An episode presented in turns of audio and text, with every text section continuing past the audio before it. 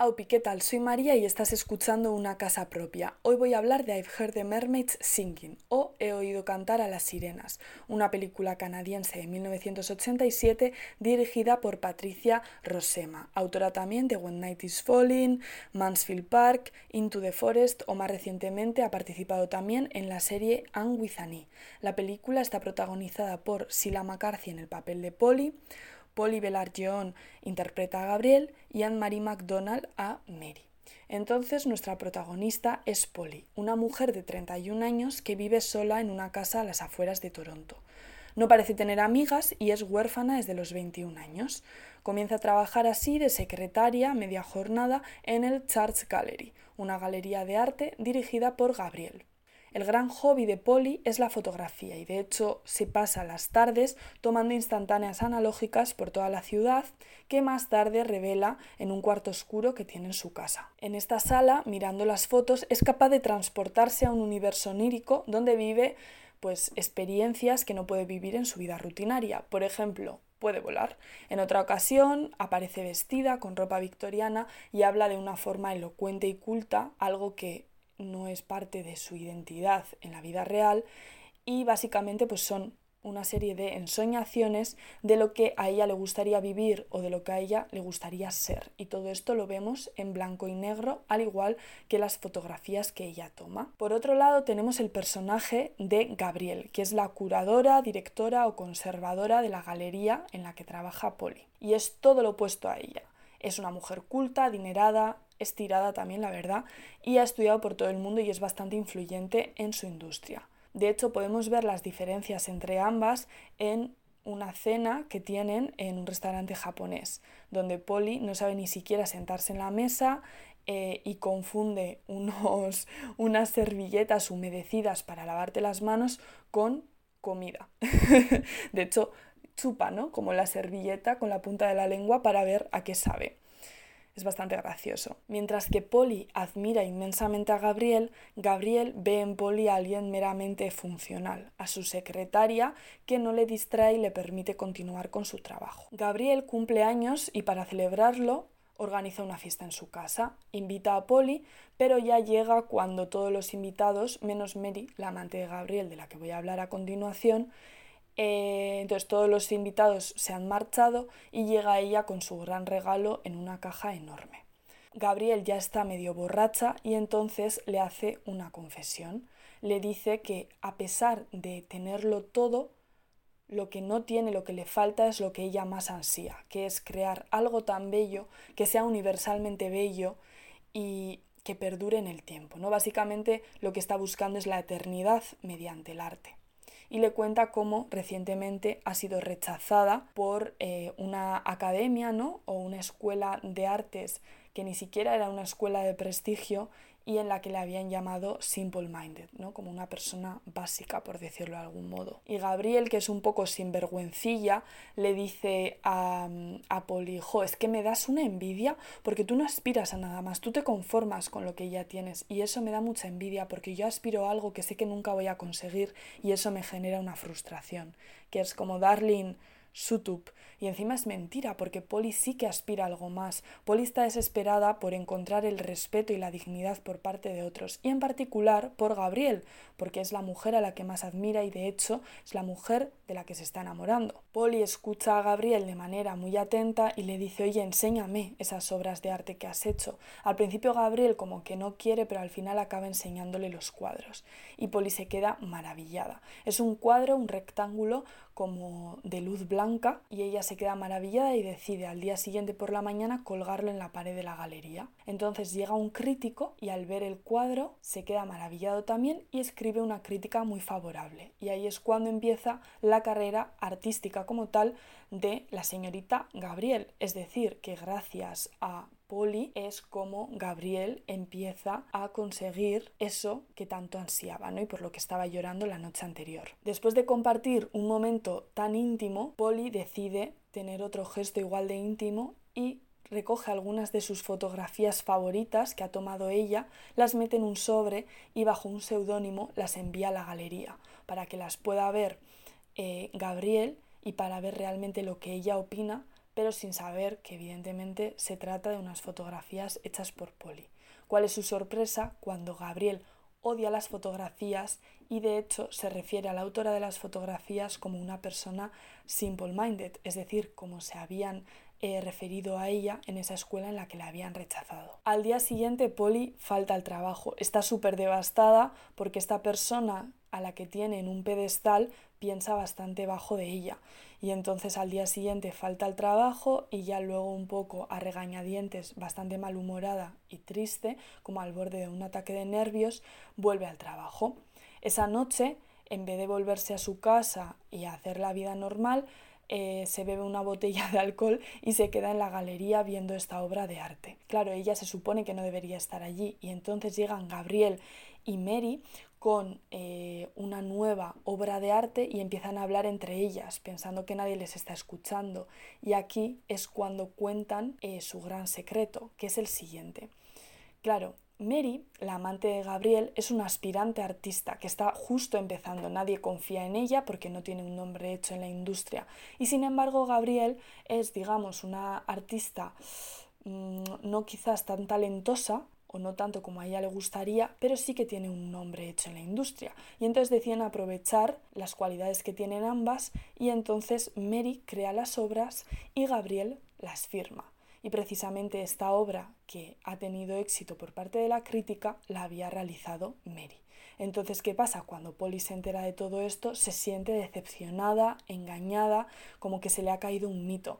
Y entonces toma el té caliente que tenía Mary en la mano y se lo lanza al rostro a Gabriel, sin saber que era té caliente, lo que le provoca una quemadura en el rostro que le lleva al hospital. A lo largo de toda la película vemos imágenes de Polly grabándose a ella misma y narrando lo que ocurre a lo largo de la historia y vemos que lo está contando hablando en pasado, es decir, que está haciendo toda esta narración una vez ya ha terminado la película, pero nosotras vemos esos fragmentos a lo largo de toda la cinta. Polly se graba como una youtuber literal y a veces vemos la imagen con el sonido y otras veces simplemente la voz en off. Entonces, retomando, Gabriel se encuentra en el hospital y Polly está grabando como sus últimas palabras, su testimonio antes de dejar la ciudad, porque ella piensa, pues la policía me estará buscando por haber cometido esta agresión. Y entonces Gabriel y Mary tocan la puerta de la casa de Polly y le piden por favor, a ver si pueden entrar. Entonces, cuando entran y ven todas las paredes forradas con estas imágenes, estas fotografías, se dan cuenta de que eh, Polly es la autora de las fotos que Gabriel había rechazado y le piden perdón. ¿Y qué hace Polly? Pues Polly básicamente les dice, ¿queréis ver más? Acompañadme y abre la puerta del cuarto oscuro y vemos que no es el cuarto oscuro, sino que es como una especie de bosque, ¿no?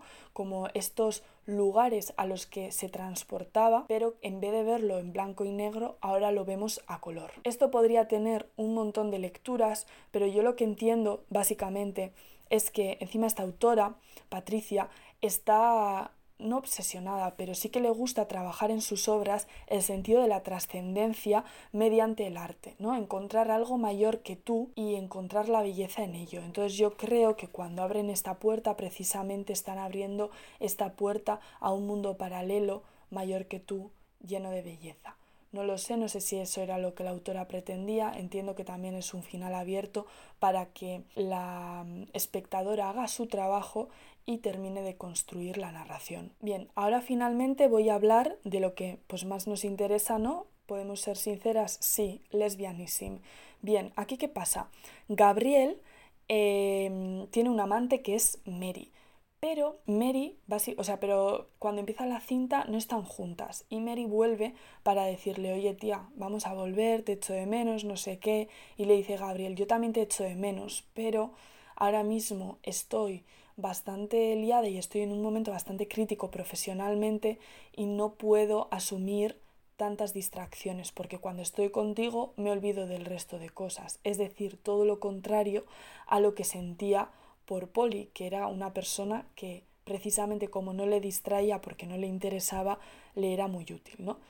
Y le dice Mary, tía, no sé qué, venga, tal.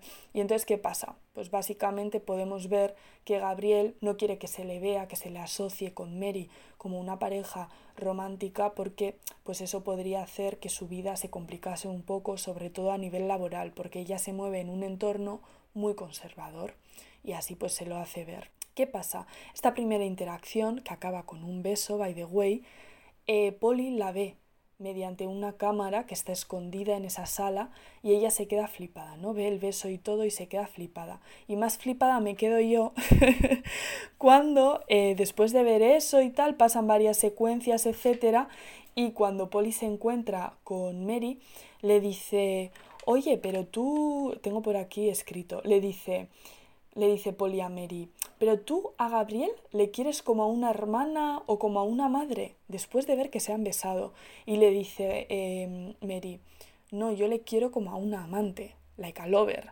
Y la otra se queda un poco patidifusa, porque al final yo creo que para Polly las relaciones románticas entre mujeres no eran algo que para ella fuesen una opción, por decirlo de algún modo. Entonces esto me parece un punto bastante interesante. ¿Por qué? Pues porque en un momento determinado nuestra protagonista dice, lo voy a leer en inglés y luego voy a hacer la traducción. I think I kind of fell in love with the curator. I know that love is a pretty strong word when you are talking about another woman and she's not your mother. Es decir, creo que me estoy enamorando de la curadora. Sé que la palabra amor es una palabra bastante fuerte eh, cuando te estás refiriendo a otra mujer que no es tu madre. Es decir, no ve la posibilidad, ¿no? de ese amor con una mujer, porque siente que el amor romántico es hacia hombres exclusivamente. Pero algo muy interesante, más adelante, bueno, en esa misma conversación dice, yo estoy enamorada de ella, pero no pienso en o no pensaba en besarle. Pero es bastante curioso porque mientras la voz en off dice eso, su mirada, que la podemos ver con el movimiento de la cámara, va haciendo, o sea, va elevándose y va haciendo como un recorrido por todo el cuerpo de, de Gabriel. Es decir, se está fijando físicamente en ella y en el atractivo sexual de ella, de su jefa. Entonces ahí vemos una contradicción entre lo que vemos y lo que dice ella que le hemos pillado. También dice, I believe that gender is irrelevant in the matters of the heart. Desire follows the heart. Y ella lo ve como lo más natural, es decir, dice, yo creo que el género es irrelevante o el sexo es irrelevante en la materia de en las materias del corazón. El deseo eh, persigue al corazón y ella lo ve como lo más natural. Pero todo esto lo dice en una de las ensoñaciones, en la ensoñación en la que ella habla de una manera súper culta, como si fuese otra persona. ¿Verdad? O sea, es como si tuviese dos facetas de ella. Una es la que ella ve y la que vive en su vida real y la otra es la que tiene ahí como escondida pero que también está dentro de ella. Esa, esa parte me ha parecido bastante interesante porque encima es como el discurso más articulado que hace a lo largo de toda la película. Bueno, y por último comentar también que esto igual os va a parecer una tontería, pero ¿os habéis fijado en que en un montón de películas en las que hay romances entre mujeres, el arte tiene una presencia muy importante? plan, es muy fuerte. Aquí el arte, la fotografía, o sea, quiero decir, la pintura, la fotografía, en Disobedience, la fotografía, guardando las apariencias, el baile, en A Portrait of a Lady on Fire, pues la pintura también, evidentemente, eh, en la vida de Adele, la pintura también, Estoy intentando pensar en más, pero ahora mismo no se me ocurren muchas más, pero en un montón, en Carol, la fotografía también, o sea, en un montón. En Desert Hearts, que hablaba el otro día, el, la escultura, en The Watermelon Woman, el vídeo que subí la semana pasada, el cine. Entonces, básicamente, ¿de qué nos habla esta película? Pues por un lado tenemos al personaje de Polly, que es un personaje que desesperadamente busca la aprobación y el respeto de otras personas, y en este caso de la persona a la que más admira, que es Gabriel. Y por otro lado tenemos a Gabriel, que es una persona que está buscando como la belleza máxima, la eternidad y la trascendencia a través del arte. Son dos temas muy interesantes que están contados de una manera muy curiosa, que te deja con muchas preguntas y que te deja reflexionando, ¿no? que es un punto bastante interesante del cine también y algo pues que hay que valorar. Chequead la película si no la habéis chequeado y nada, espero que estés teniendo un buen día. Si no estás teniendo un buen día, ve esta película. I've heard the mermaids singing o he oído cantar a las sirenas que la puedes encontrar en Movie y nada, comete algo rico y seguro que te mejora muchísimo el día Coméntame en los comentarios pues todo lo que quieras comentarme, me puedes hacer recomendaciones, hablar de esta película, de otra película, un saludito, lo que sea. Es que ricasco por escucharme, muchas gracias, un besito, hasta la próxima, agur.